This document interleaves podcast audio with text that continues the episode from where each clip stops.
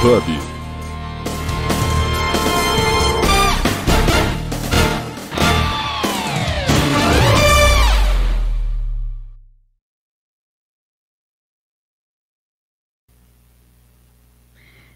Bom dia, bom dia, bom dia. Sejam muito bem-vindas, bem-vindes e bem-vindos à Jornada Ágil 731, episódio 994, Carreira Ágil. Como lidar com o etarismo? A gente tem a presença da maravilhosa Alaide Nepomuceno para a gente falar um pouquinho sobre esse assunto.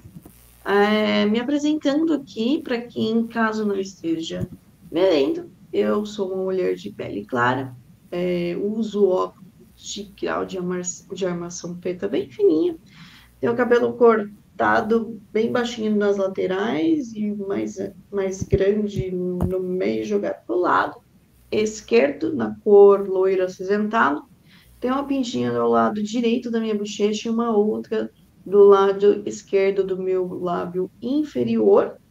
Estou uh, usando uma camiseta preta, tem um fundo, uma parede preta com uma bandeira de São Jorge, um violão, uma planta, um boné, uns livros, uns discos, e talvez a Calisto, a minha gata, apareça aqui como a gata da Laíde também já está aparecendo aí. A minha gata é uma gata tricolor, laranja, cinza e branco, mas ela não torce para São Paulo, tá? É só tricolor na cor mesmo. Fala, Laide. Bom Tudo bem? Seja bem-vinda. Obrigada, Jé. É, fazendo aqui minha audiodescrição, né? Sou uma mulher branca, estou com os meus cabelos na altura dos ombros, meio ondulados, com algumas mechas loiras. Atrás de mim tem um fundo branco com um armário marrom, uma porta marrom, um quadro e neste momento a Jade, que é uma gatinha branca. Então eu brinco que sempre que eu estou falando com a Jé, ela já aparecer por aqui. É, e eu também sou uma mulher cis hétero. De trazer marcador social também, que ele impacta diretamente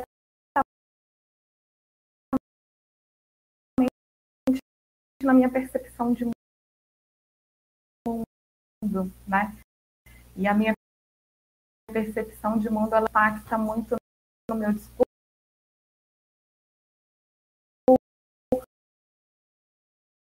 nos meus comportamentos. Então, acho importante a gente fazer isso também. E bom dia a todas, todos. Bom dia, bom dia, bom dia. É... Ala, minha internet está normal? Você consegue me ver de boa aí? Ala, eu acho que a sua internet está congelando um pouquinho.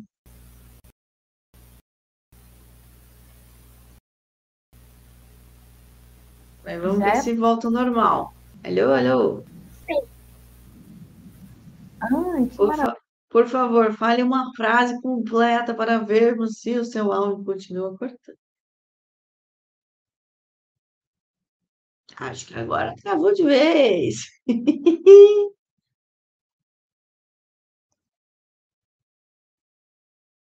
Estamos passando por um pequeno problema técnico e estamos tentando resolver.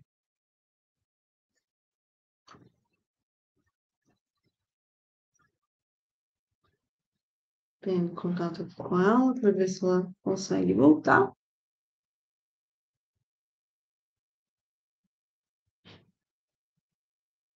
Eu dei mensagem aqui para ela. Da...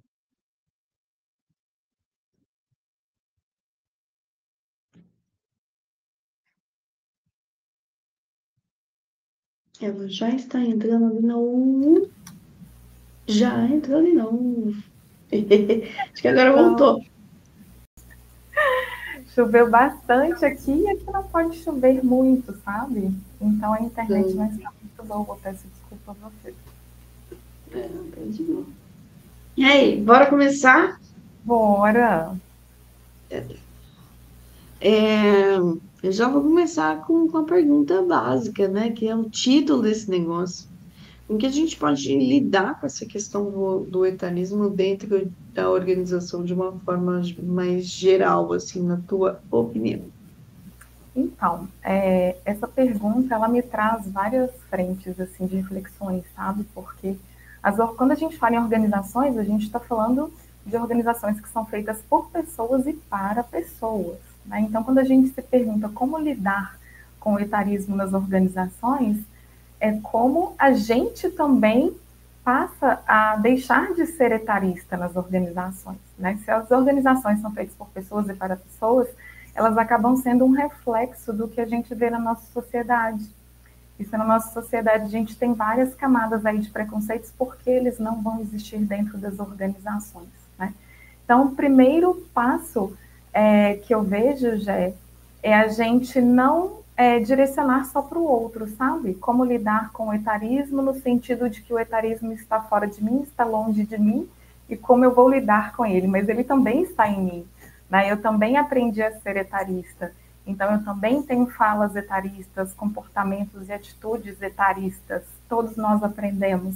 Então, quando a gente se faz essa pergunta, como lidar com o etarismo nas organizações, primeiro passo para mim é a gente começar a observar, a se observar e a observar esses comportamentos, as crenças que existem nessas organizações. Né? E quando a gente fala do etarismo, é muito comum a gente observar falas é, e algumas dores relacionadas a pessoas mais velhas, mas o etarismo é o preconceito relacionado a qualquer idade.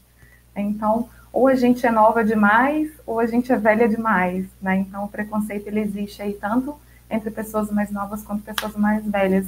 Mas o primeiro passo que eu vejo é a gente começar a observar e a se observar o que eu estou trazendo de crenças, porque cada pessoa é um mundo, cada pessoa carrega aí a sua experiência de vida, os seus marcadores sociais, é, as suas relações. Então, é começar a observar o que eu estou fazendo dentro dessa organização também, que vem reforçando essas crenças etaristas. Esse, para mim, seria o primeiro passo, observar. Boa. E aí, tu, tu trouxe uma coisa interessante, que é, por exemplo, algumas falas, né? É muito comum a gente falar, não, porque na, é, esse desenho da sua época, essa coisa da sua época, não sei o que, não sei o que lá, isso já cria um distanciamento, assim, né, da, da tua geração com as outras gerações. Então, é, acho que esse já é um como, assim, no bit byte mesmo de coisas que a gente pode fazer diferente. É, inclusive, se é, eu vejo alguém fazendo isso, eu tento sutilmente falar, não, não uma coisa está colado com a outra e tal. E nem sempre dá, mas a gente tenta. É, e uma coisa que você trouxe que eu acho interessante, que é o preconceito com todas as idades, né? E eu não sei se foi ontem ou na sexta, deve ter sido na sexta, eu fiquei sabendo ontem. É, saiu uma pesquisa sobre é, a faixa etária brasileira, né? Então a gente já tem uma população mais velha, é, com menos pessoas mais jovens, principalmente começando da, da minha geração ali, né? Eu tô, eu tô no meio ali, né? de novo, é uma grande falácia falar sobre geração Z, sobre milênio e tudo mais, porque tem muito corte de, de classe. E só para usar aqui, para deixar um pouco mais tangível, provavelmente pelo, pela classe que está assistindo a gente aqui, é, já existe uma briga, já existe assim, uma briga muito louca entre milênio e geração Z. Você procura no, no TikTok, tem um monte. É, um monte de piada entre as duas gerações. Ou um negócio de ou tá rolando agora dizendo que, é, que o mesmo é preguiçosa. E aí a gente já começa a colocar um monte de barreira, um monte de É que quando essa galera entra no ambiente de trabalho, a gente já tem um monte de, de regra de que nem faz muito sentido, né? E aí, Ala, você consegue falar mais sobre como que a gente consegue combater essas, essas micro essas, esses micros preconceitos que a gente tem no, no dia a dia, eu acho que tanto nas nossas falas, mas nas pessoas mais próximas, assim. Uhum. É, depois de observar, é a gente começar a mudar mesmo o nosso comportamento, o nosso comportamento e a gente se posicionar, né? É, tem um livro que chama A Coragem de Envelhecer, da Becca Levy, ela traz um método para a gente combater o etarismo. O livro ele acaba discorrendo muito voltado para pessoas mais velhas, mas o método ele serve para combater o etarismo que afeta todas as idades, né? Então é o método CCC. Ela fala primeiro da conscientização, então está muito conectada a esse primeiro passo do observar, né? Que é identificar onde se encontram essas imagens negativas e positivas da sociedade em relação à idade. Então, é, eu atribuo a pessoas mais jovens como pessoas mais inovadoras, é, mais antenadas, mais conectadas, e pessoas mais velhas, mais ultrapassadas. Então, estou atribuindo uma crença positiva a um público e uma crença negativa a outro público. Então, o primeiro passo é a gente identificar esses estereótipos e essas crenças que estão estabelecidas dentro dessa organização. E aí o exercício é começar mesmo. Então eu convido aqui as pessoas que estão nos assistindo a observar no dia a dia, tanto do seu convívio pessoal quanto dentro da organização, comportamentos, atitudes e falas que atribuem características positivas ou negativas a um determinado público de faixa etária. Né? Então, começar a observar isso. O segundo C, que ela chama de culpa, é a gente entender esses problemas e quais que são os impactos desses problemas. Então, ao menos é, essas visões negativas, ah, pessoas mais velhas são pessoas mais ultrapassadas, nossa, eu fui etarista. Então, é a gente começar a transformar essa culpa em responsabilização. Tá, eu estou observando que existe esse preconceito, essa crença aqui dentro da organização. O que eu, enquanto pessoa parte dessa organização, estou fazendo que está reforçando essas crenças, o que eu preciso começar a parar de fazer e o que eu preciso começar a fazer. Dentro da linha do que eu preciso começar a fazer, é o terceiro C, que é o C da contestação. Então, ali no micro, eu gosto muito de uma fala da Grazi Mendes, num TED dela sobre coragem, que ela diz o seguinte: há sempre uma mudança que a nossa caneta alcança. Então, por mais que eu não ocupe uma posição de liderança dentro da organização, ali no micro, durante uma reunião, durante um intervalo, de, durante uma confraternização, surgiu algum comentário etarista, é me posicionar diante disso. Né? Então, eu consegui tomar essa consciência, eu consegui perceber que é um estereótipo que está generalizando e colocando as pessoas ali em caixinhas, é eu me posicionar diante disso. E existem várias formas de se posicionar, né? Você pode chamar aquela pessoa ali no particular e dar um feedback, ou você pode se posicionar durante mesmo aquele encontro, e aí a gente vai gerar climão mesmo, né? Mas aprendi também com a Grazi Mendes que a gente precisa colocar o desconforto no lugar certo. Então, o desconforto, ele precisa ser direcionado à pessoa que está trazendo aquele preconceito, e não à vítima que está sofrendo aquele preconceito.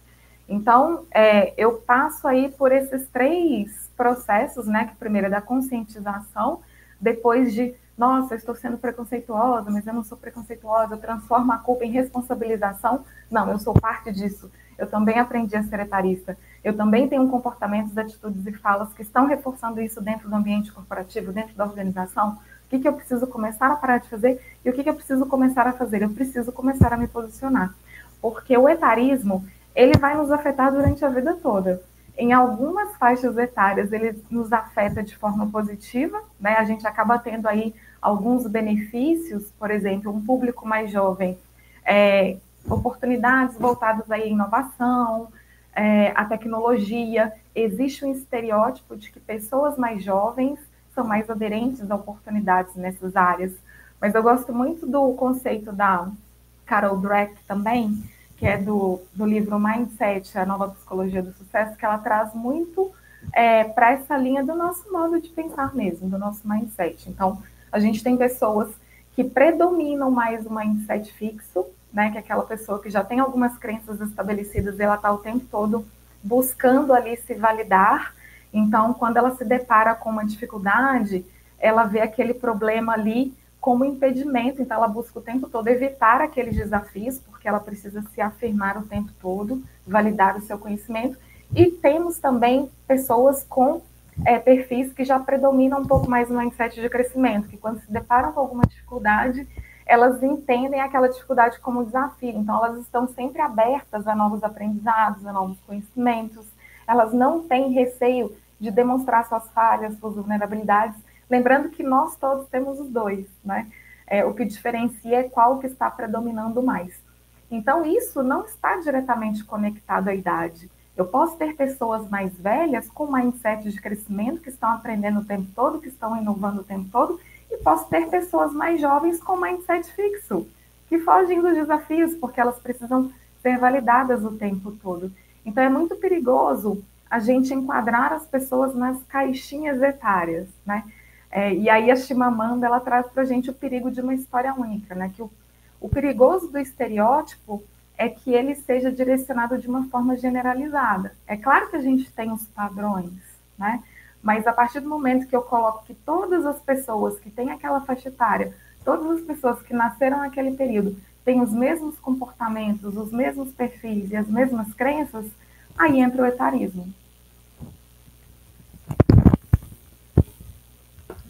Arrasou? É isso aí. E aí eu queria fazer um, um convite para gerações, sei lá, que nasceram ali depois da década de 90, da gente refletir sobre as micro e grandes violências que a gente já passou por questão de idade, né? E lembrar que a gente não pode, simplesmente não pode, repassar essa violência para as gerações que estão por vir para trabalhar com a gente, sabe? Acho que tem que parar aqui. Eu acho que a gente é uma geração que. Eu vou até estender, tá, Ala? Acho que até. Eu falei ah, anos bom. 90, mas para fazer um meia-culpa, mas eu vou até um pouco para trás, assim.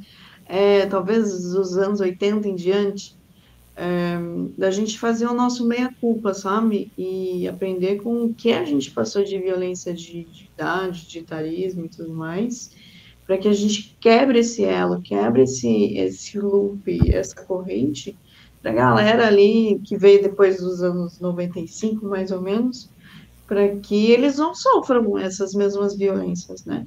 E convidar também a galera mais nova, a galera dos, 90, dos anos né, 95 para frente, não seja violento com nós também. E aí, é, eu queria até te fazer uma pergunta, porque eu passei por um episódio de violência etária uma vez, e, e eu sempre fico pensando, putz, o que, que poderia ter feito nesse caso? Esse caso você já conhece, que foi o primeiro emprego CLT que eu tive na área de tecnologia, foi toda lá feliz e tal. É, eu tinha 19 já, mais nova assim, e tudo bem, uns 19 anos, e aí eu fui eu tive que ir de uma cidade para outra para conseguir fazer a parte burocrática da CLT e tal, porque o RH ficava em outra cidade, era longe. Eu cheguei lá cansado, morrendo, né? É, meio perdida, porque eu não conhecia a cidade. E aí a mulher, é, quando ela foi fazer minha papelada, a pessoa da RH, ela virou para mim e falou: Eu só estou fazendo a sua contratação, porque fulano de tal, que é um grande amigo meu, tá te permitindo entrar, mas você é muito nova para mim. E naquela hora eu me senti muito, né, tipo, eu fiquei muito brava, muito puta da vida, mas eu não sei, eu não sei até hoje que eu poderia ter respondido. Porque se eu tivesse respondido, talvez eu teria me ferrado ali, não teria conseguido, né, ser contratado. E aí eu te pergunto se tem alguma coisa que a gente pode fazer é, e o que, que a gente pode fazer nessa posição, né? Nessa posição onde a gente está num elo mais fraco ali, numa posição mais vulnerável e recebe uma violência, assim. Tem alguma dica? Você já viu alguma coisa nesse sentido? É, infelizmente, quando a gente relação de desigualdade, né, de, de poder, digamos assim. Então, você trouxe aí o seu exemplo, dependendo do que você falasse, talvez ela voltasse atrás até nessa contratação, né? Então, a gente nunca sabe. Então, nesse momento, a gente acaba paralisando mesmo. Então é muito fácil a gente falar agora que já passou, que já aconteceu, mas durante você estava lá buscando uma oportunidade, então você vai travar mesmo e vai ouvir calada. Isso é o mais comum de acontecer, né? A não ser que a gente esteja no momento é, de vida, é, de segurança financeira, inclusive, a gente consegue bancar algumas coisas. Então, por isso que eu gosto muito de trazer alguns marcadores sociais, porque isso impacta muito também na forma com que a gente se posiciona com os riscos que a gente assume, né? Então, se a gente tem pessoas ali que estão ainda tentando suprir as suas necessidades básicas, dificilmente essas pessoas vão conseguir se posicionar diante desse tipo de situação. Mas dependendo da situação e do contexto, porque tudo é, é muito mais complexo, a gente precisa olhar para todo o contexto, para todas essas camadas, nesse caso é uma situação que a gente precisa começar a trazer a pessoa para esse primeiro ser mesmo da, da Brenda Levi, que é da conscientização. Então, eu não te contrataria porque você é muito nova. Não entendi. Mas por que, que você não me contrataria por ser nova?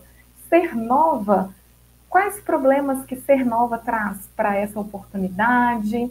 Quais, quais são os impactos negativos que você poderia ter na entrega do que você espera pelo fato de eu ser nova? Né? Então, a gente começa a perguntar alguns porquês, a trazer não entendi, me explica melhor, porque aí as pessoas elas começam a perceber que aquilo discurso ele não se sustenta na prática, que não passa de uma crença, né? Mas de novo, é, a gente conseguir se posicionar e conseguir é, ir para um posicionamento mais direto vai depender muito da situação que a gente se encontra naquele momento. Então é muito tranquilo a gente se posicionar quando a gente já tem uma segurança financeira, quando já tem as nossas necessidades básicas ali supridas. Então, a gente tem que ter muito cuidado com essas dicas, né? É, porque se a pessoa está ali precisando muito daquele emprego, ela vai se submeter a algumas violências calada, infelizmente. Então, por isso que quando a gente se encontra numa situação um pouco mais segura, é nosso dever e responsabilidade contribuir para a desconstrução dessas crenças, para inclusive impactar aquelas pessoas que não estão nessa condição de fazer isso por elas mesmas. Então, a gente precisa ter muito essa consciência social também na hora de passar algumas dicas, que as realidades e as necessidades elas são diferentes. Né? Então, a gente tem que ter muito cuidado é, com essa responsabilização também que a gente deposita nas pessoas. Então, por isso que eu gosto muito de trazer essa reflexão. É, muitas vezes não é sobre o que a gente precisa começar a fazer, é sobre o que a gente precisa parar de fazer também. Né? Então, se eu tenho crenças, se eu tenho falas, se eu dou uma risada diante de uma piadinha etarista. Ah, eu estou aqui numa reunião, no quebra-gelo, enquanto as pessoas vão entrando. Ah, a gente começa a falar de assuntos aleatórios. Nossa, entregou a sua idade, hein, fulano? Ah, isso não é da sua época. E aí cai na risada. Ai, Alaide, mas isso é... Ai, vai ficar muito chato. Não, gente. o mundo já é chato para quem sofre essas violências. Então, vamos parar e pensar um pouquinho mais sobre os reforços que a gente acaba contribuindo no nosso dia a dia, muitas vezes sem perceber. Então, o primeiro passo é observar e passa pela essa conscientização. A todo tempo a gente está reforçando o etarismo, gente. Seja no nosso convívio social, familiar, entre amigos, o tempo todo a gente está reforçando o etarismo sem perceber, porque é um preconceito socialmente é, mais aceito, né? É, é, um tipo de preconceito que só gera climão para aquela pessoa que está sofrendo a violência, mas todo mundo acha graça, independente da faixa etária. E todo mundo vai envelhecer, né? Para não envelhecer é só morrer cedo. Então, que tipo de sociedade também, pessoas mais jovens, que tipo de sociedade que a gente está construindo, né? Para quando vocês envelhecerem, a gente ter um convívio melhor. Pessoas mais velhas também têm preconceitos com pessoas mais jovens, né? Então a gente está falando de preconceitos vindos aí de vários grupos etários. Ah, eu não posso contratar, não posso promover tal pessoa porque ela é muito jovem e a equipe é mais velha, ela não vai ser respeitada, né? Ou então uma pessoa mais velha, nossa, mas a minha liderança é 10, 10 anos mais nova que eu. Ela não passou por muita coisa ainda, eu tenho mais experiência. Então, o preconceito, ele vem de todos os lados. É, o etarismo, ele vem tanto de pessoas mais velhas quanto de pessoas mais novas. E cada vez mais, com o envelhecimento da população, a gente vai ter o convívio de gerações diferentes simultaneamente dentro das empresas. E isso agrega muito para as organizações, só que a gente ainda não consegue perceber isso como benefício. A gente acaba se conectando mais pelas nossas afinidades e vou trazer uma fala aqui que eu achei bem polêmica quando eu ouvi, mas a gente se relaciona por dinheiro.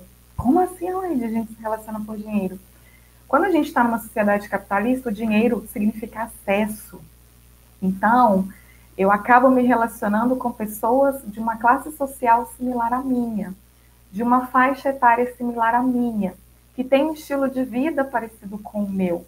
E com isso a gente acaba perdendo, né? Quando a gente acaba se fechando nas nossas bolhas, sempre com pessoas parecidas a nós, a gente acaba não entendendo outras realidades e aí fica mais difícil desconstruir esses preconceitos, porque a gente acaba reforçando as crenças das nossas bolhas. E a gente só consegue sair da nossa bolha se a gente fizer um movimento intencional para isso também. Não é fácil, mas a gente por isso que precisa ser intencional. Ele não vai acontecer naturalmente.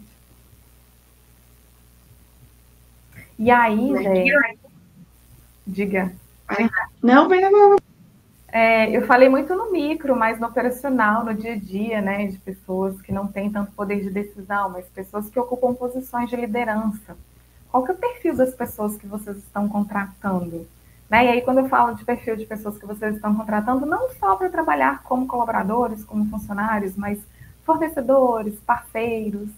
É, existe uma, uma faixa etária ali é, padronizada? Por que, que eu não trago também essa diversidade etária para o trabalho, para o dia a dia? Então, é responsabilidade também das lideranças promoverem essa diversidade etária dentro das organizações, dado que elas têm o poder de decisão. Né? Você trouxe um exemplo aí quando você foi é, para um processo de admissão. Você estava numa posição ali de uma pessoa que precisava daquela oportunidade. Agora, a pessoa que estava te contratando, é, ela só foi por uma indicação, olha só, os, o, as conexões por afinidades, né? Só porque foi um amigo, uma pessoa muito conhecida, por isso que ela te contratou. Ah, então se você não tivesse essa indicação de uma pessoa próxima dela, você não seria contratada. Né? Então, a gente tem que tomar muito cuidado com essas conexões por afinidades, porque elas também acabam é, fortalecendo essas barreiras. Ela acabou facilitando a sua entrada, nesse caso, mas poderia ter sido o contrário também. Total.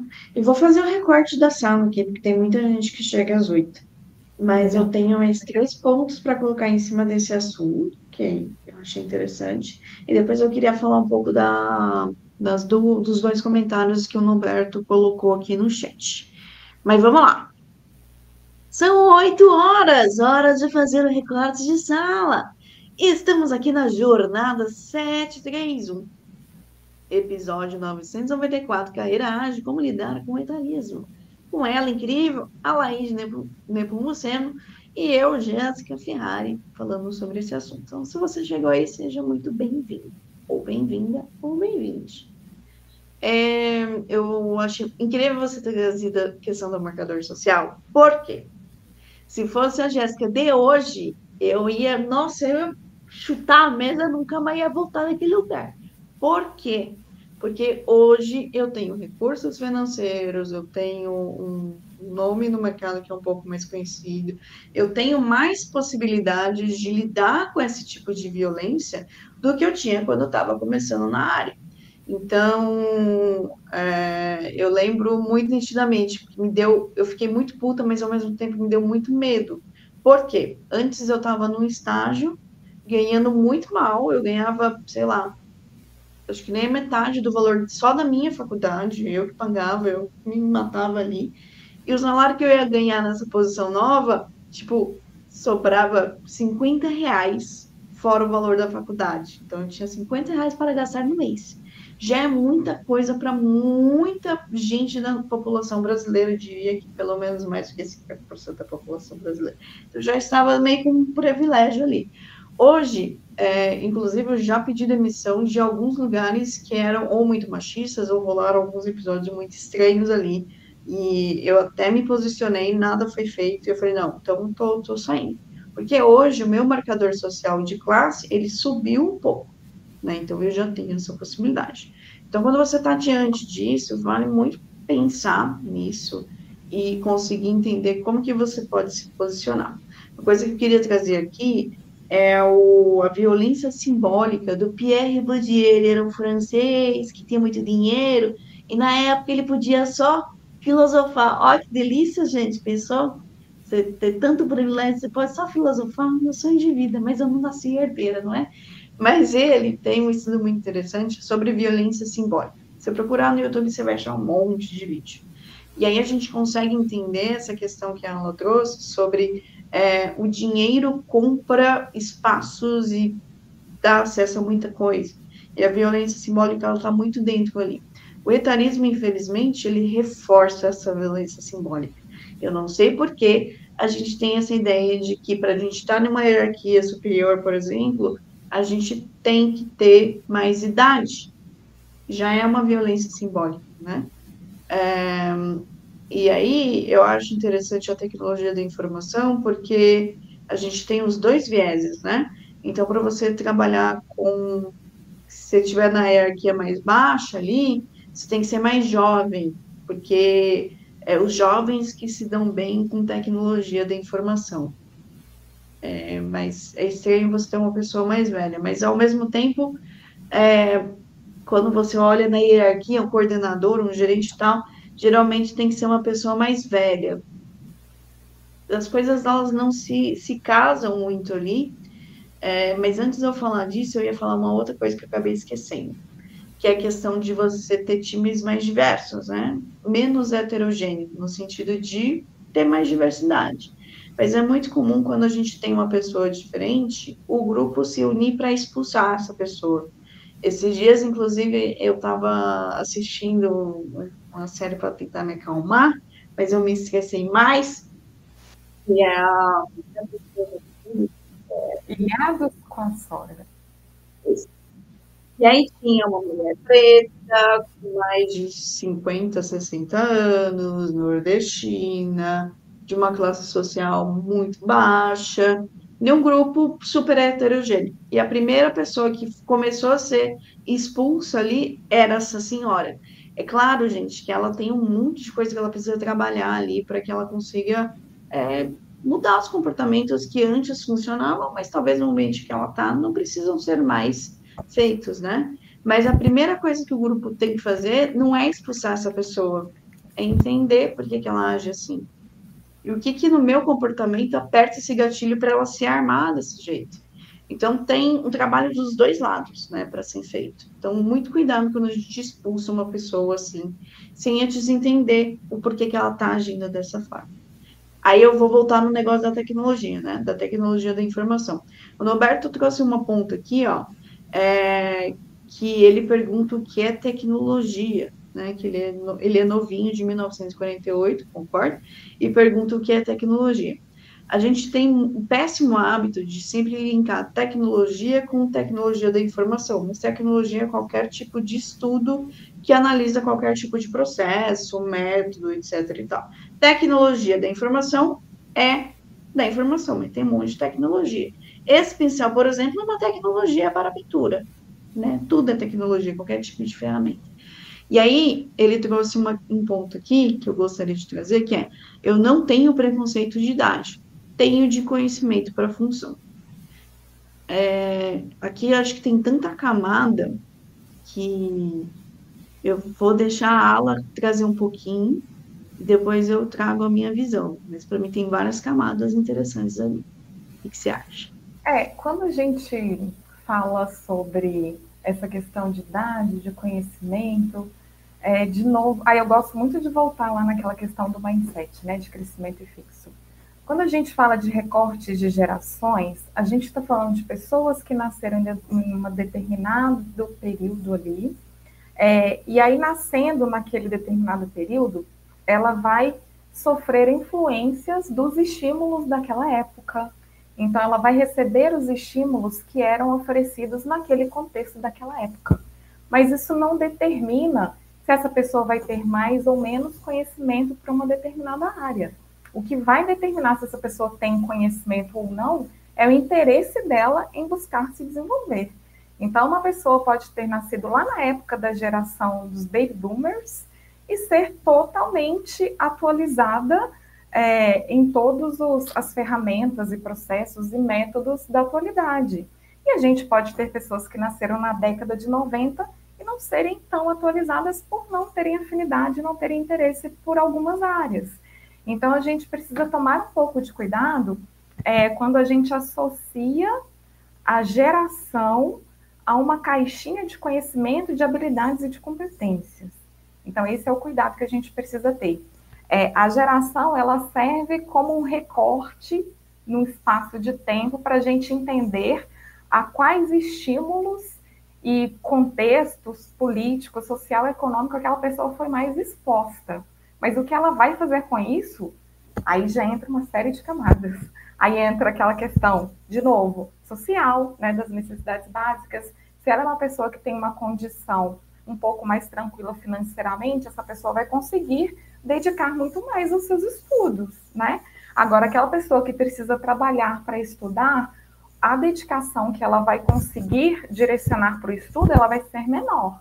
Então, a gente precisa sempre lembrar que nós somos seres integrais, biopsicossociais, né? Então, a gente tem as nossas capacidades fisiológicas, a gente tem o contexto que a gente está inserido, a gente tem a nossa classe social, tudo isso é impactando no que a gente entrega para as organizações. Então, antes da gente rotular as pessoas, ah, peguei o currículo, vi o perfil lá no LinkedIn, ah, ela tem esse conhecimento, mas pela idade dela, não sei. Então, a pessoa para conversar. Conheça a pessoa. A gente é muito legal a gente ouvir um discurso que a gente contrata pelo conhecimento e demite para o comportamento, mas a gente continua contratando pelo conhecimento e demitindo pelo comportamento. A gente não está fazendo nada de diferente. A gente fala que as habilidades humanas elas são muito importantes, mas a gente tem preguiça de desenvolver as habilidades humanas. Porque quando eu trago um grupo mais diverso, eu vou ter mais conflito. Eu vou ter pessoas pensando diferente, eu vou ter pessoas é, trazendo posições diferentes. Agora, conflito é diferente de confronto, né? Confronto, eu estou indo para uma conversa querendo estar certa. Conflito, eu estou trazendo uma perspectiva diferente que pode fazer com que o grupo chegue num outro lugar que individualmente a gente não, não iria pensar. Mas dá trabalho, gente. Então, a gente ter um grupo mais diverso dá mais trabalho. E muitas pessoas preferem o caminho do mais fácil e do mais rápido. Eu vou conseguir resultado mais rápido trazendo quem eu já conheço, quem já tem um controle sobre determinada situação, mas também eu estou reduzindo a capacidade de inovação da minha equipe. Esse é a minha observação em relação a esses cuidados que a gente precisa ter, né? Em relação a conhecimento versus idade versus habilidades humanas eu incluo aí mais um pontinho que seriam essas habilidades humanas, porque se as organizações são feitas por pessoas para pessoas, a gente está falando o tempo todo de interações sociais e de relacionamento interpessoal. Deixei mais complexo agora. Nossa, mas eu adorei, porque eu estou pensando em várias coisas aqui. É... Acho que uma coisa que eu gosto sempre de trazer, além dos recordes e tudo mais, é que a meritocracia falhou, falhará, assim como o capitalismo, na verdade, mas essa é uma opinião muito polêmica minha. É, e aí, é, imagina a gente conseguir casar todas essas competências, esses skills, em uma única pessoa para ela estar naquela função. Não é tão simples. Como a meritocracia fun não funciona, olha que a do falha, mas não é a do falha, não. A meritocracia ela não funciona.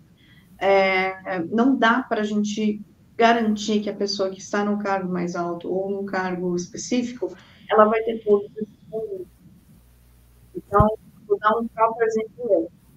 É, quando eu virei líder, eu sou TDAH e muito provavelmente Então, assim, uh, as minhas habilidades sociais não são as melhores. Hoje no trabalho são razoavelmente boas, né, eu consigo me virar, mas pessoais não são, são muito ruins, assim, e tá tudo bem, eu vivo super bem com isso. E quando eu virei líder, eu tive que desenvolver muito nessa parte social. Mas a, as qualidades e conhecimentos técnicos e de negócio eram incríveis, assim, já você perguntava assim, aonde está tal bug? Provavelmente está no pacote tal, na linha tal, blá, blá, blá. Como que a gente traz isso para o cliente? Fala com fulaninho, que não sei o que, não sei o que lá, que ele vai ajudar a gente. Então, eu conseguia fazer todos esses ganchos, mas a minha parte social era muito ruim. Mas eu estava numa posição de, é, de liderança. Mais para frente, aconteceu com uma outra coisa. Eu tinha o social, o técnico e o de negócio, mas eu era mais nova. E aí tinha uma pessoa mais velha, que ela trazia todo o pensamento dela, de experiência de vida, da organização, e aí a gente juntava as duas coisas e ia para frente. Né? A gente se juntava ali, eu com um crachá, digamos assim, né? com o peso do crachá, e ela com outras informações. Então, é, é isso, é a gente juntar todas essas peças do quebra-cabeça e apesar de a gente ter talvez uma pessoa na liderança ali, é, lembrar que não é só ela que está puxando o time, é liderança, não é chefia. Né? Chefia, tudo bem, aí é um outro contexto. Mas a gente falando de liderança, é importante a gente juntar todas essas peças. Juntar com a pessoa mais nova que tem um conhecimento diferente em tal coisa, é, juntar com uma pessoa mais velha que tem outro, e aí a gente vai montando todo esse quebra-cabeça. Eu, eu acho isso extremamente importante, né? E, e não é só a questão de conhecimento, mas também dos marcadores sociais. É, é, eu e a Ala, a gente trabalha junto. Então, a gente percebe em alguns momentos, putz, é melhor a Ala falar agora, que o marcador social dela vai impactar mais do que se, se eu falar. E a gente vai, né, se desdobrando ali. Não só no aspecto organizacional, mas também quando a gente palestra, a gente faz a mesma coisa. Então, assim, é, é, é um, é muito legal, gente. É uma teia de aranha chique, a gente vai. É muito legal, é divertido, muito divertido. E aí eu queria trazer um outro ponto, dois pontos importantes.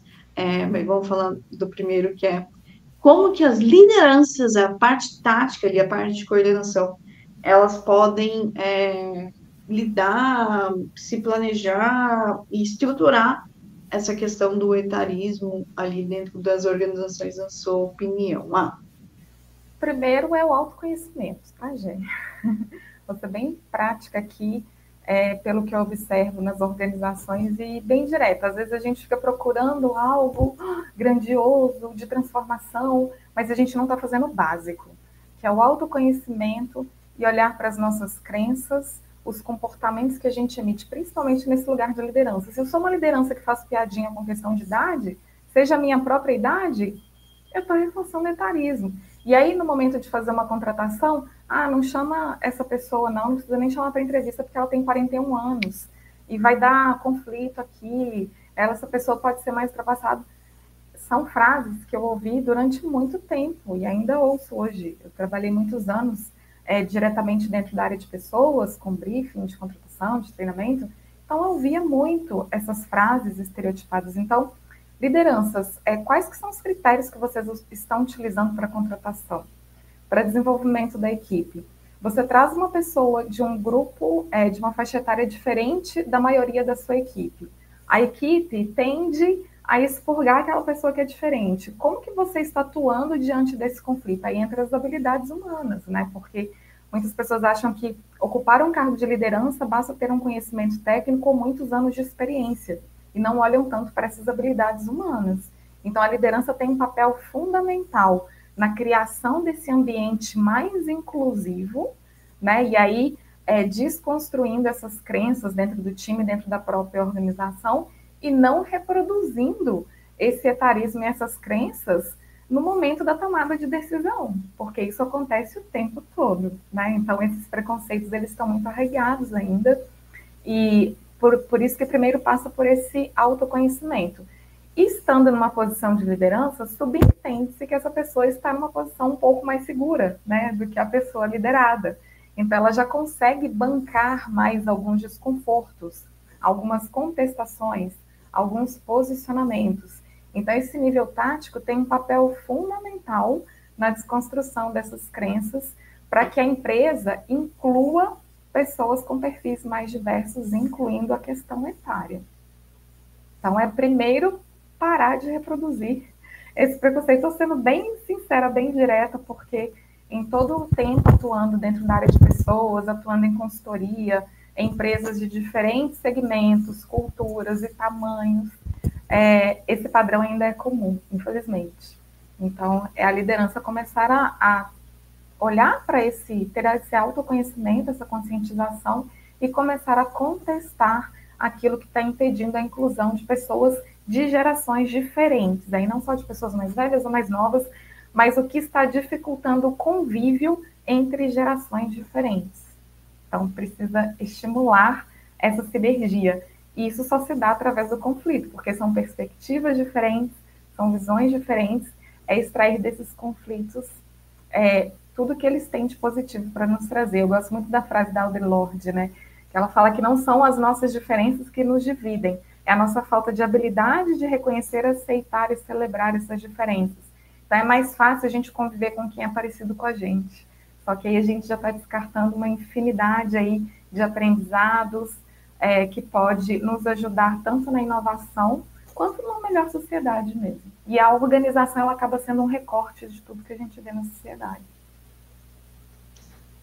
E é isso aí. Uma, uma coisa que a gente ouviu com o Lula, né, o Lula agilista, não é o presidente, não, é o agilista, ela repetiu algumas vezes e agora eu estou com esse hábito também, é faça o teste do pescoço se você é líder e olha assim para o seu time e só tem pessoas muito parecidas, da mesma idade, com a mesma formação, blá blá blá, você está dentro de um time heterogêneo. E aí, e aí, tá na hora da gente pensar em trazer mais diversidade. Ah, Jéssica, tá na hora, se mexe em time que tá ganhando, aí você avalia, tá?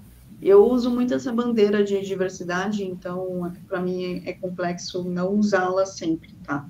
Então, putz, tem mais ou menos a mesma faixa etária, será que não está na hora de trazer uma pessoa com uma faixa etária diferente? E eu gostei muito que a Ala trouxe sobre a questão do, do conflito. Eu prefiro muito mais um time que está no confronto, um querendo matar o outro, do que aquele que entra na, na, nas reuniões e ninguém fala nada. Porque pelo menos no confronto, cada um está trazendo a sua visão diferente. E aí, talvez, se a gente conseguir organizar ali as falas para um cortar o outro, a gente talvez consiga fazer que role algum tipo de conflito um pouquinho mais construtivo.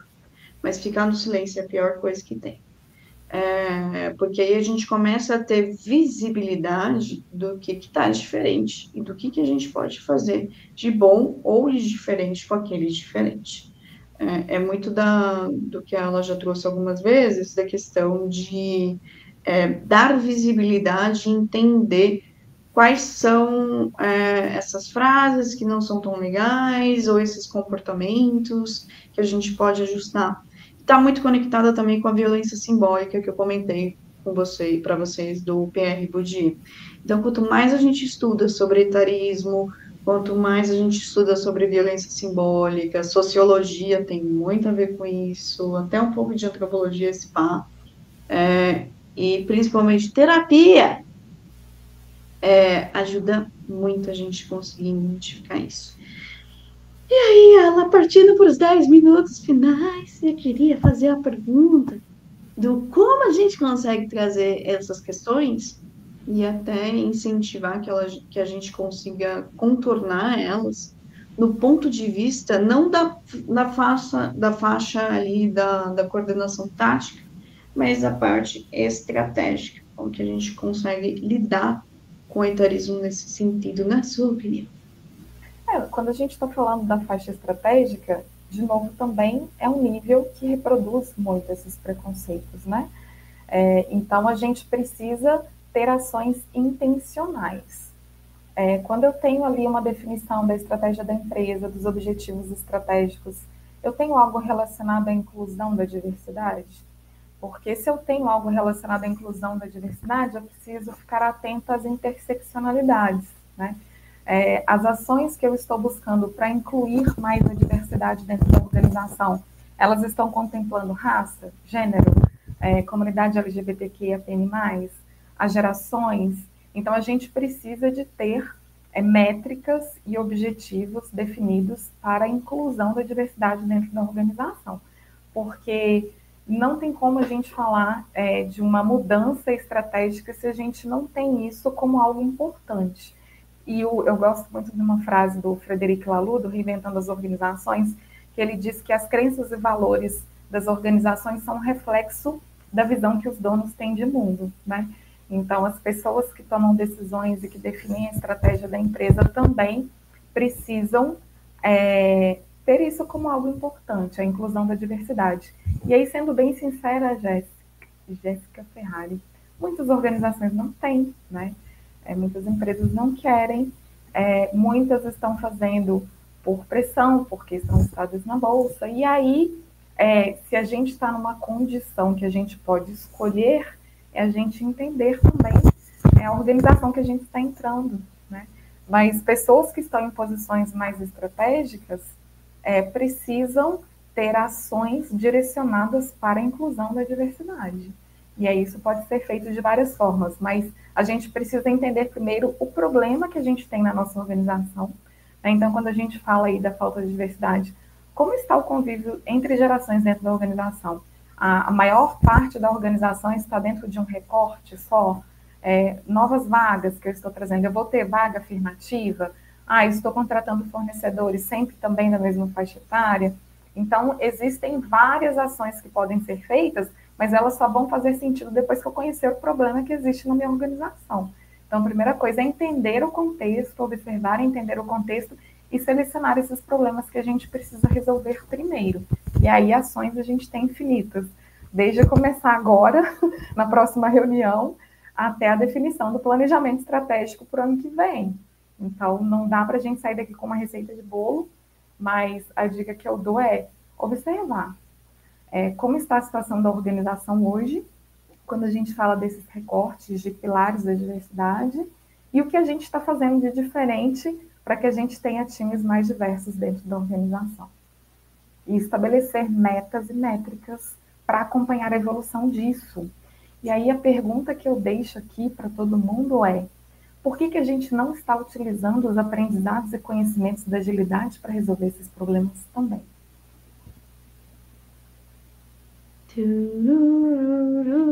As organizações negócios existem porque estão resolvendo problemas. Né? Então, são pessoas resolvendo problemas de outras pessoas. Eu estou com fome, não tem nada aqui na minha casa. Eu vou ao supermercado, vou para um aplicativo que vai me trazer o alimento esse supermercado, esse aplicativo, ele está resolvendo um problema meu que é matar a minha fome, que eu não tenho nada aqui na minha casa. Alguém construiu isso, alguém está trabalhando no supermercado. Então, as organizações são pessoas resolvendo problemas de outras pessoas. Será que a gente está resolvendo os mesmos problemas das mesmas pessoas de sempre? A nossa sociedade segregada. Ah, o meu produto, a minha persona, tem o objetivo de atingir esse público. Esse público é sempre o mesmo? Não existem outras pessoas com as mesmas necessidades, mas eu estou focada só em um público? Então, são perguntas que a gente precisa começar a fazer na hora de desenvolver os nossos produtos e os nossos serviços também. Eu achei muito bom você ter colocado isso, porque eu eu lembro de estar em algum evento, em algum grupo de debate, e alguém virou e falou que esses, essas questões de diversidade só vão ser resolvidas isso bater no bolso, né? Quando isso impactar no dinheiro e tal. E na hora eu, eu senti raiva e ao mesmo tempo foi tipo, mano, isso faz muito sentido. E hoje eu vejo que não. Por quê? a gente tem metas, inclusive da B3, para você continuar na bolsa e tudo mais, que falam que a gente tem que ter uma certa diversidade e tudo mais, mas as empresas só fazem por tabela. Então você coloca a pessoa lá, mas não inclui. Então você está batendo a meta por tabela, mas não está fazendo a diferença mesmo. E isso impacta nos seus resultados, porque, por exemplo,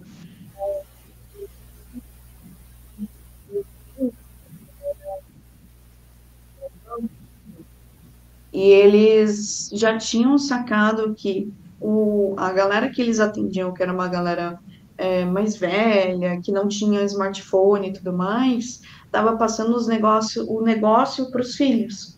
Então, eles tiveram que atender as duas faixas etárias diferentes. E eles expandiram para caramba o negócio deles, sabe? Eles fizeram perpetuar o negócio. Então, é, é louco porque se a gente não expande essa visão e entende que a gente precisa expandir os nossos negócios, os nossos modelos de produtos, os nossos modelos de, de atendimento ao cliente e tudo mais, a gente vai ficar muito cilado, né? E teve até um exemplo que a gente trouxe no Agile Brasil, na Agile Brasil, que foi até um artigo que a Mayra de Souza publicou no LinkedIn sobre reconhecimento facial no aplicativo, né?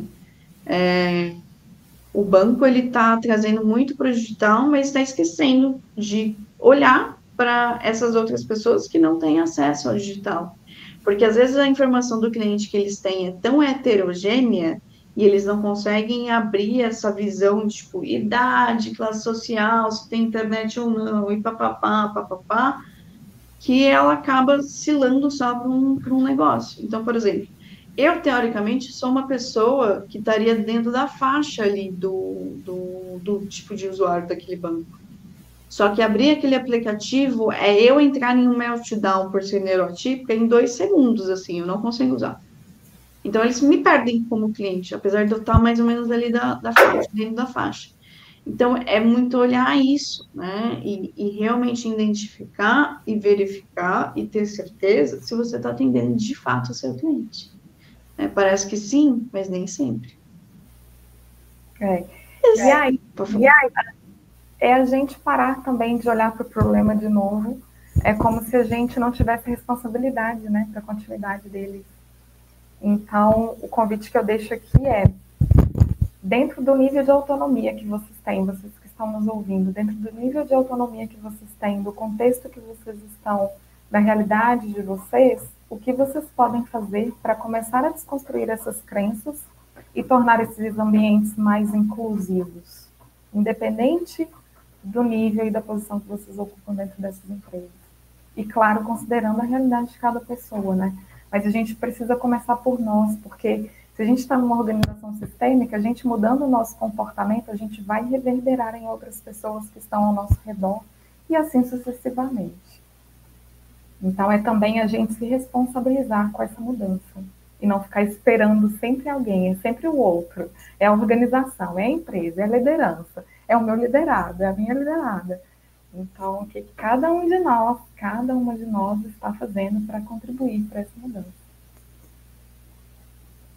Muito bom, muito bom. É, me falaram que a gente não pode ficar aqui até às seis horas da manhã de amanhã, então a gente está chegando no final, mas tudo bem, né? Fico triste, mas tudo bem.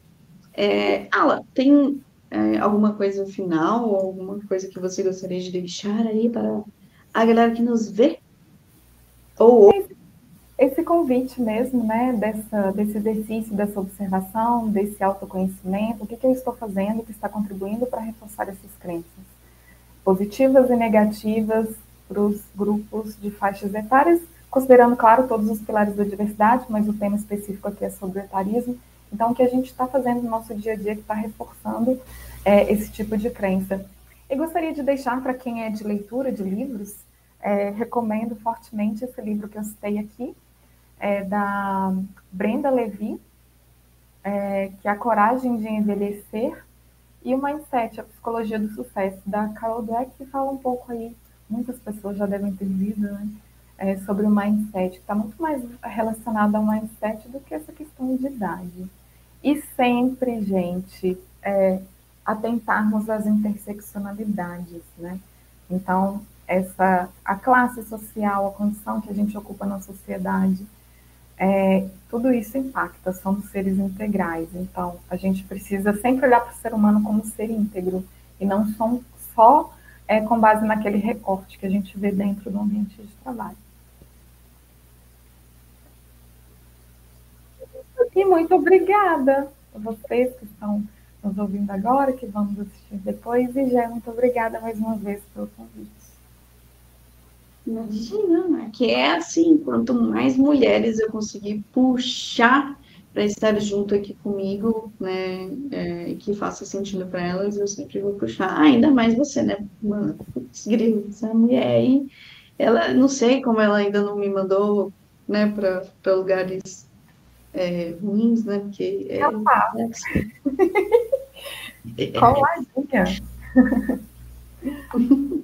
Então, muito obrigada, galera. Encerramos aqui a nossa jornada Ágil 731, episódio 994, Carreira Ágil, Comunidade Comentarismo. Muito obrigada, Ala. Muito obrigada, galera, que está nos vendo aí. E uma ótima semana para todo mundo. Ótima semana, gente. Semana, gente.